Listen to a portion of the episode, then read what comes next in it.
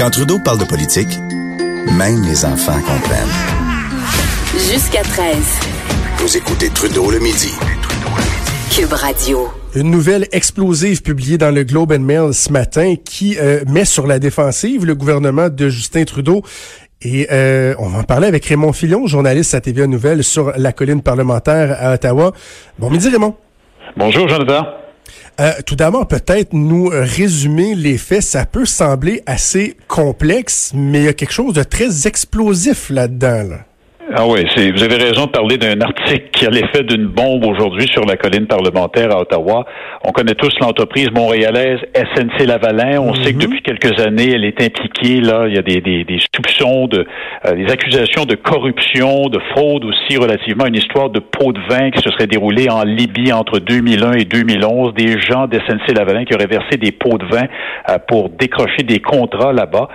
Et là, ce que le Globe and Mail nous rapporte, c'est que le bureau du premier ministre, au cours des derniers mois, a fait pression sur celle qui était, jusqu'à la mi-janvier, la ministre fédérale de Justin Trudeau, la ministre fédérale de la Justice, Jody Wilson-Raybould. Mm. On lui a demandé qu'elle demande au procureur, dans le dossier de SNC-Lavalin, de négocier une entente avec l'entreprise montréalaise, euh, plutôt que de voir l'entreprise être traînée devant les tribunaux. Madame Wilson-Raybould a refusé. 14 janvier, remaniement ministériel. Elle perd son poste de ministre de la Justice. On la mute aux anciens combattants. Vous avez peut-être vu les images à la télévision. Ben oui. Madame Wilson-Raybould n'était pas de bonne humeur. Euh, c'est une démotion qu'elle a très mal digérée. Alors, elle aurait donc écopé, là, si on se fie aux allégations qui sont publiées aujourd'hui, elle aurait écopé d'une démotion parce qu'elle refusait euh, de, de, de, suivre les ordres du bureau euh, du premier ministre. Évidemment, ce matin, Vaughan, au nord de Toronto, M. Trudeau tenait un point de presse sur un tout autre sujet, mais vous comprendrez que la question lui a été posée d'emblée. Est-ce que c'est vrai? Il a nié. Je vous lis ce qu'il a dit, là, et il l'a répété deux fois. Il a dit les allégations dans le reportage de ce matin sont fausses. Ni moi, ni mon bureau n'avons demandé au procureur général actuel ou antérieur de prendre quelque décision que ce soit dans cet enjeu. Mais évidemment, ça ne clôt pas la controverse parce que les partis d'opposition ne veulent pas en rester là. Est-ce que, admettant le cas où euh, Mme Wilson-Raybould avait agi de la sorte, elle n'aurait pas été dans l'illégalité en ce sens que euh, le, euh, la justice peut en arriver à ce genre d'entente-là? Ce qui est problématique, c'est plus l'aspect pression politique qui aurait été fait par le cabinet du premier ministre et le, cette apparence de représailles alors qu'elle a perdu son poste quelques mois après. Ben, tout à fait. Vous avez mis le doigt sur le bobo. L'allégation d'ingérence politique dans le système judiciaire au moment même où le Canada euh, tente de convaincre par tous les moyens depuis le début du mois de décembre la Chine que le système judiciaire au Canada est complètement séparé, complètement euh, à part du politique. Il n'y a aucune ingérence politique dans le système judiciaire au Canada. Les tribunaux sont complètement indépendants. Et là, vous avez cette allégation comme quoi il y avait des pressions, semble-t-il, sur la ministre de la Justice pour qu'elle fasse de l'ingérence dans un dossier comme celui-là. Alors, c'est une des nombreuses raisons qui font que c'est assez explosif. Euh, Monsieur Scheer a réagi. Le chef conservateur vient de te dire un point de presse euh, dans le foyer de la Chambre des communes pour dire qu'il ne croit pas lui, le démenti de Justin Trudeau.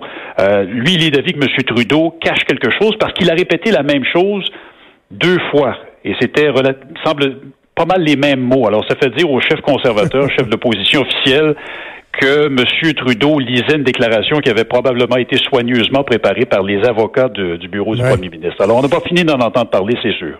Une question que je me pose, j'imagine que ça doit faire euh, aussi sur euh, la colline parlementaire, Raymond, c'est que dans l'article du Globe and Mail, on comprend qu'il se base sur des témoignages qui leur sont rapportés. Il n'y a pas de preuves concrètes, par exemple des échanges courriels ou quoi que ce soit. Donc, moi, je me dis, pour que le Globe Mail accepte de publier, il faut qu'ils soient euh, très, très, très certains de la crédibilité de leurs sources. Et je me dis, ben, une source très crédible pourrait être Madame Wilson Raybould aussi. J'imagine qu'elle a été questionnée et qu'il doit y avoir quelques soupçons qui se tournent vers elle. Ben, je te disais tout à l'heure, c'était manifeste le 14 janvier, la journée du remaniement ministériel, qu'elle n'appréciait pas du tout. Alors, est-ce que c'est elle qui a coulé cette histoire-là au Globe and Mail? On ne le sait pas et à son bureau, on m'a dit aujourd'hui qu'elle ne ferait absolument hmm. aucun commentaire. Alors, mais le Globe and Mail cite plusieurs sources. Je présume qu'ils en ont euh, des bonnes. faudra voir ce que ça va donner. Mais il y a aussi des circonstances là, qui laissent perplexes hein, autour de ça.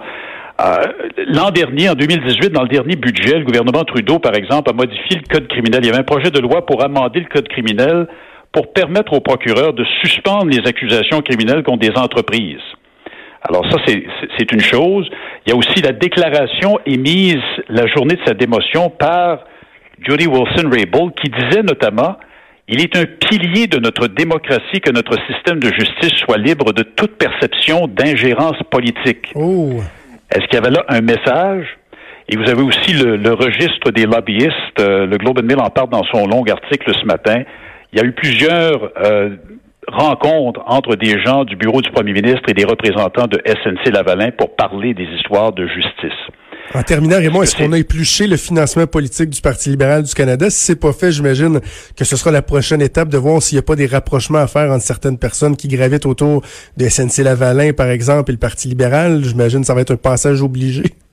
C'est certain que ce sera, euh, ce sera fait au cours des, des, prochaines heures, sinon des prochains jours, parce que, comme je le disais, on n'a pas fini d'en entendre parler. Ce sera un des gros sujets à la période des questions aujourd'hui et probablement pour les prochains jours. On va surveiller ça cet après-midi. Raymond Fillon, journaliste à TVA sur la colline parlementaire à Ottawa. Merci beaucoup d'avoir pris le temps de nous parler. Au plaisir, à la prochaine. Merci. Et ça va être, c'est une histoire qui est vraiment explosive euh, chez les conservateurs. Moi, il y a des gens qui me disaient ce matin, euh, ça pourrait quasiment ressembler au scandale des commandites euh, en termes de, de, de, dommages que ça peut faire au gouvernement. Donc, assurément, on va beaucoup, beaucoup en parler. On va suivre ça. Raymond le disait, période de questions cet après-midi. On aura l'occasion d'y revenir demain. Pour l'instant, c'est Antoine Robitaille et son équipe qui s'en vient avec là-haut sur la colline. Merci à Joanie Henry à la mise en onde et à Hugo Veilleux à la recherche. Et moi, je vous dis, on se reparle demain à midi. Ciao!